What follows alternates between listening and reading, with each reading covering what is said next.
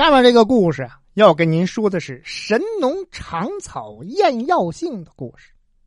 神农是谁呢？是一位慈爱的天神，长的是牛的头，人的身体，力大无穷。他看到人类呀，忍受饥饿的惨状啊，就下到凡间，教人类种植五谷，带着人们一起开垦耕地，种植庄稼。经过一段时间的辛苦劳动啊。终于迎来了丰收的季节，吃饭问题算是解决了，不用饿肚子了。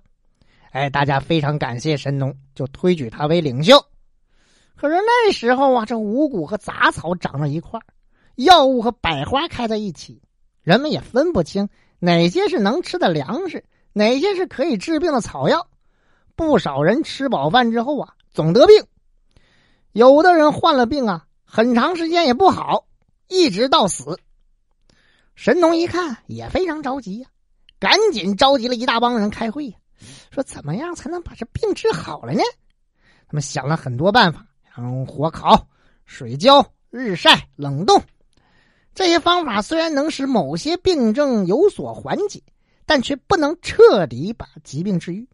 神农就想了：哎呀，我与其在这儿听天由命，不如走出去，我寻找寻找解决问题的办法。于是。他带着一批人，从家乡随州骊山出发，向西北大山走去。走啊走，这腿走肿了，脚走出茧子来了，还是不停的走。走了整整七七四十九天，来到了一个地方。只见此处高山是一个山峰接一个山峰，峡谷是一道连一道，山上长满了奇花异草。哎呀，大老远就能闻到一股香味儿啊！神农说了：“嗯，这就是我们要找的地方。”他们正往前走呢，突然从峡谷里窜出来一群豺狼野豹，把他们牢牢的围住了。神农马上让臣民们挥舞着神鞭，啪啪啪就冲这些野兽抽啊！费了半天劲，这才把这帮野兽赶跑了。随行的人害怕了，说：“哎呀，这野兽太多了，太危险了，差点丧命啊！咱回去得了。”神农摇摇头说：“不行，好不容易都来了。再说了，生病的乡亲们还在那苦苦挣扎呢。你看这里这些动物一个个多么健康，我想啊，这里一定有治病的良药。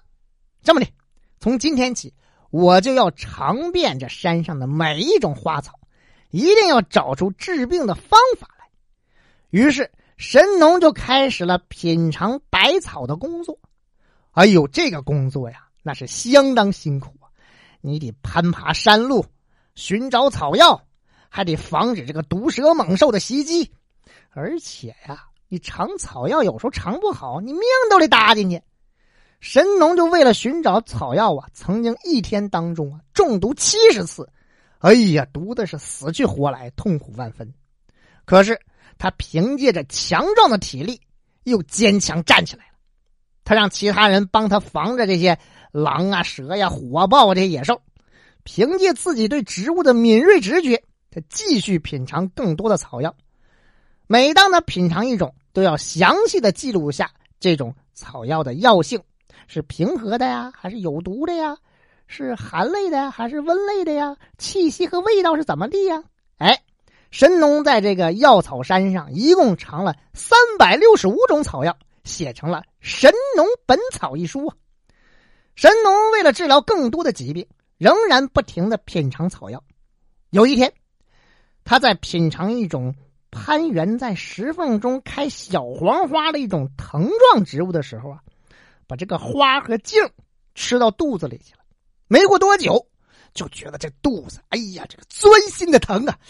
哎呀，这个疼的是死去活来呀，就好像这肠子在里边断了一样，疼痛难忍。最终。